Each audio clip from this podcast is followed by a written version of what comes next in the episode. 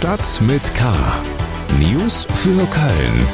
Der tägliche Podcast des Kölner Stadtanzeiger mit Helmut Frangenberg. Herzlich willkommen zu Stadt mit K, unserem täglichen Nachrichtenpodcast aus dem Newsroom des Kölner Stadtanzeiger. Schön, dass Sie dabei sind. Heute in Stadt mit K neue Corona-Regeln. Die Stadt erlaubt den Straßen- und Kneipenkarneval. Wende in der Flüchtlingspolitik, keine Massen- und Sammelunterkünfte mehr. Herausforderung in Leipzig, der FC muss auf Anthony Modest verzichten. Schlagzeilen. Mit einem erweiterten Förderprogramm will die Stadt Hausbesitzer motivieren, mehr für den Klimaschutz zu tun. Das bereits bestehende Förderprogramm wird attraktiver. Für die sogenannte Solarinitiative werden 20 Millionen Euro bereitgestellt, so die Stadt. Gefördert werden Photovoltaikanlagen, Blockheizkraftwerke oder umweltgerechte Dämmstoffe. Die Stadt verbindet ihre Initiative mit bestehenden Förderprogrammen des Bundes. Außerdem hat sie Leitlinien zum Klimaschutz bei nichtstädtischen Neubauprojekten vorgelegt. Über die neuen Maßnahmenpakete soll der Stadtrat in seiner März-Sitzung entscheiden. Politik und Verwaltung haben das Ziel ausgegeben, dass Köln im Jahr 2035 klimaneutral sein soll. Eine systematische Überwachung des Kölner Abwassers soll Daten zum Pandemiegeschehen liefern. Köln hat den Zuschlag als einer von 20 Pilotstandorten bekommen. Die Überwachung von Abwasser gilt als Früh- und Entwarnsystem für die Pandemie. Mithilfe des Corona-Abwassermonitorings können Maßnahmenerfolge beurteilt und Trends erkannt werden. Infektionsausbrüche und Virusvarianten sollen so früher entdeckt und präziser vorhergesagt werden. Wegen Bauarbeiten auf der A3 dürfte es am Wochenende zu Staus und erheblichen Verkehrsbehinderungen in und um Köln kommen. Am Samstag wird die Autobahn zwischen dem Kreuz Bonn-Siegburg und der Anschlussstelle Lohmar in Richtung Oberhausen voll gesperrt. Autofahrer werden gebeten, den Bereich weiträumig zu umfahren. Umleitungen werden ausgeschildert. Die Stadt hat ganz Köln zur Brauchtumszone erklärt. Es wird zwischen Weiberfastnacht und Karnevalsdienstag keinen Flickenteppich geben. Wir kommen zu den Themen, über die wir etwas ausführlicher sprechen. Fastelavend. Straßen- und Kneipenkarneval trotz hoher Corona-Zahlen. Omikron als harmlosere Variante des blöden Virus, das uns seit über zwei Jahren quält, macht's möglich. Vielleicht ist auch die Ohnmacht der Behörden angesichts der Herausforderungen, man weiß es nicht genau. Das Land hat den Kommunen erlaubt, besondere Schutzzonen für den Karneval auszuweisen. Da kann dann gefeiert werden, wenn die 2G-Plus-Regel eingehalten wird. Und während Büttenredner und Komiker schon anfingen, sich Witze über Zonengrenzen und Brauchtumsgebiete auszudenken, überraschte die Stadtspitze mit einem klaren Statement. Sie erklärt das ganze Stadtgebiet zu einer einzigen offiziellen Brauchtumszone. Mein Kollege Stefan Worring, unser Karnevalsexperte aus der Lokalredaktion, hat diese Entscheidung gelobt. Er spricht von einem klugen Schachzug. Warum?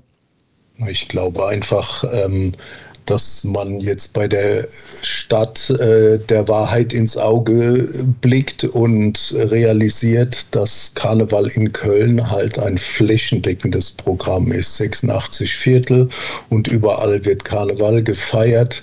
Ähm, wie soll man das mit einzelnen äh, Zonen irgendwie abdecken, äh, das wäre ja überhaupt nicht nachvollziehbar. Und so äh, geht man einen, ich sag mal, vergleichsweise unbürokratischen Weg, macht die ganze äh, Stadt zur Brauchtumszone.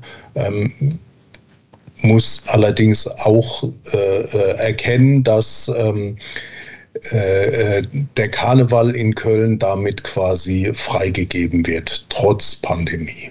Es kann also draußen gefeiert werden. Es soll stichprobenartige Kontrollen der Impfnachweise geben. Wie das dann praktisch aussehen wird, weiß man nicht so genau. Und wenn man in eine Kneipe will, dann wird allerdings doch kontrolliert. Man braucht als Geboosterter, also auch als jemand, der 2G Plus eigentlich erfüllt, zusätzlich einen tagesaktuellen Test. Das könnte in der Praxis interessant werden, oder?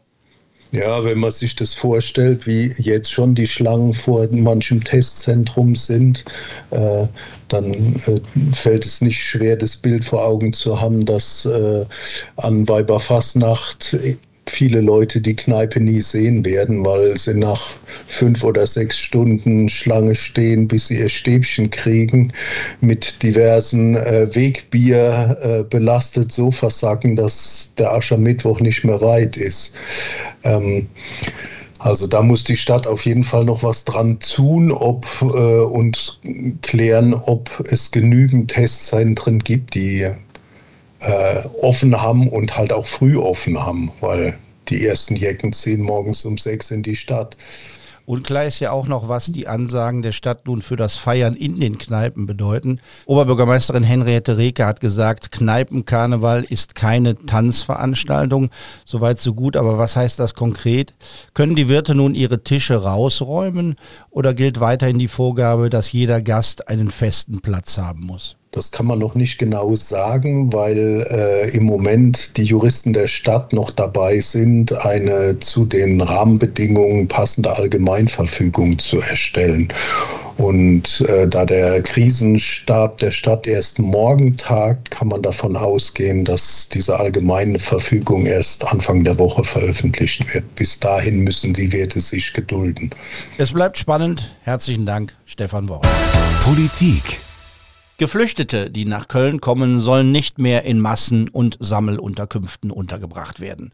Die Politik hat von der Stadtverwaltung ein entsprechendes Konzept gefordert und dieses Konzept liegt nun vor und wird von den Gremien des Stadtrats beraten.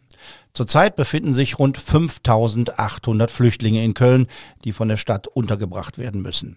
Die meisten von ihnen leben bereits in abgeschlossenen Wohneinheiten mit eigener Küche und eigener Toilette. In Zukunft sollen möglichst alle Geflüchteten so untergebracht werden. Für den Fall, dass die Zahlen wieder stark ansteigen, soll es eine Reserve von 1500 Plätzen zur kurzfristigen Unterbringung geben. Teil des Konzepts ist, dass mehrere Flüchtlingsunterbringungen, die es heute noch in den Stadtteilen gibt, geschlossen werden, weil sie den neuen Anforderungen nicht mehr genügen. Dafür müssen dann neue Gebäude gekauft oder angemietet werden. Wenn das alles gelingt, wäre das eine echte Wende in der städtischen Flüchtlingspolitik. Um Flucht und Migration geht es auch in der aktuellen Folge unseres Podcasts Talk mit K. Zu Gast ist die deutsch-iranische Moderatorin und Journalistin Isabel Shayani. Sie ist selbst in Krisengebieten unterwegs, sie kennt die Lage in den Flüchtlingslagern und sie wirbt für eine Idee, die noch weiter geht als die Forderung nach Einzelunterkünften für Geflüchtete, wenn sie zu uns kommen. Das Konzept nennt sich Nest. Das ist die Abkürzung für Neustart im Team. Staatliche Hilfe verbindet sich da mit bürgerschaftlichem Engagement und jeder könnte mitmachen. Das Programm heißt Nest fünf Leute, wir sind jetzt zwei, bräuchten wir noch drei, erklären mhm. sich bereit und sagen, okay, wir nehmen Leute auf. Dann müssen wir zwei Jahre lang die Miete bezahlen und müssen uns um den ganzen Orgakrempel äh, kümmern. Dann sucht, ich verkürze es etwas, der UNHCR zum Beispiel im Lager in Kenia eine somalische Familie aus, die nirgendwo anders bislang in ihrem Leben als in diesem Lager gelebt hat. Und dann kommen die komplett rechtens mit Visum, Aufenthaltsgenehmigung und Pipapo auf einmal hier an und dann ist das ihr neues Land. So funktioniert es in Kanada. Ähm, die machen das äh, schon seit 20, 30 Jahren sehr erfolgreich und also, dass du die Zivilgesellschaft einbindest. Äh, die Amerikaner haben es äh, ähm, in größeren Zahlen vor Trump gemacht, äh, machen die, fahren die Zahlen jetzt auch wieder etwas hoch. So und in Deutschland hatten wir ein Kontingent von 500. Das ist in diesem ganzen Kontext sehr wenig. Ähm, und es sind überhaupt wegen Corona auch nur 112 oder 130 gekommen. Mehr zum Projekt Nest findet man im Netz www.neustartimteam.de. Isabel Schajani spricht im Talk mit K auch von der Schwierigkeit, das Thema im öffentlichen Bewusstsein zu halten. Ich erlebe das so, dass dieses Thema Flucht und Migration eines ist, auf das es keine schnellen Antworten gibt. Es gibt im Gegenteil vielleicht eher so eine Art Erschöpfung weil man sagt, ja, äh, was soll man denn jetzt machen? Und dann hörst du immer schlimmere und immer wirklich auch nicht wenig erfreuliche Nachrichten über die Situation an den EU-Außengrenzen. Und dann ist man vielleicht froh, wenn das Thema wieder weg ist. Im Sommer war es sehr groß, im Herbst war es sehr groß. Wenn wir uns überlegen, im Oktober, da haben wir ja gebannt äh, gen Belarus geguckt und haben gedacht, da beginnt ein neuer hybrider Krieg, Menschenmassen kommen und was wird aus Europa so ungefähr. Jetzt, as we speak, geht das äh, gerade sozusagen um die Ukraine und Russland. Aber ich glaube, das hat was damit zu tun, abgesehen davon, dass der Medienbetrieb einfach sehr äh, schnelllebig ist und, und von so schnellen Hochs und Tiefs lebt. Weil ich glaube, das hat bei dem Thema auch was damit zu tun, dass man keine Antworten hat und dass ich auch verstehen kann, dass man ein bisschen erschöpft und vielleicht auch wund ist von dem Thema, weil man denkt, oh ja, aber was erzählst du mir denn jetzt? Das ganze Interview hören Sie in der neuen Folge Talk mit K. Überall da, wo es Podcasts gibt und natürlich auch über unsere Homepage ksta.de. FC News. Steffen Baumgart ist wieder da. Anstatt in Corona-Quarantäne den Fernseher anzubrüllen, wird er wieder am Spielfeldrand hin und her tigern. Am Freitagabend spielt der erste FC Köln in Leipzig. Der Tabellensechste gegen den siebten. Mit dieser Ausgangslage hatte vor der Saison wohl niemand gerechnet. Vor allem nicht damit, dass der FC vor RB Leipzig steht. Dass wir vor Leipzig stehen, das würde ich sagen, ist dann trotzdem auch eine Momentaufnahme, weil die Qualität von Leipzig brauchen wir, glaube ich, nicht drüber diskutieren. Ich glaube, dass es dann eher so ist, dass wir weit über unseren Zielen sind und Leipzig einfach ihren Zielen noch ein bisschen hinterher sind. Wir nehmen das als Momentaufnahme und äh, deswegen freuen wir uns auf das Spiel gegen eine sehr, sehr starke Mannschaft. Und wir hoffen, dass wir dementsprechend auch ja, mit ihnen und äh, ein gutes Spiel zeigen werden. Und für uns geht es darum, dieses Spiel gewinnen zu wollen. Und das machen wir ja immer, ähm, unabhängig von den Stärken, die einzelne Mannschaften haben. Und äh, dass Leipzig zu den besten Mannschaften in der Bundesliga zählt. Ich glaube, darüber müssen wir nicht diskutieren. Ich glaube, das ist auch jedem klar. Und es ist dann eher so, ähm, dass sie ihren Zielen einen Moment noch hinterherhängen. Und äh, wie gesagt, wir werden sehen, wie es nach dem Spiel aussieht. Ich hoffe, dass wir vor ihnen bleiben. Trainer Steffen Baumgart zum Ligaspiel des ersten FC Köln in Leipzig. Als er das bei der Medienkonferenz am Morgen ausführte, wusste er noch nicht, dass Anthony Modest nicht auflaufen kann. Modest ist krank. Der FC muss auf seinen besten Stürmer verzichten. Anpfiff ist Freitagabend um halb neun. Das war's für heute in Stadt mit K. Abonnieren Sie uns, wenn Sie das noch nicht getan haben und empfehlen Sie uns weiter. Mein Name ist Helmut Frankenberg. Bleiben Sie wachsam, aber bitte auch gelassen. Tschüss. Stadt mit K. News für Köln. Der tägliche Podcast.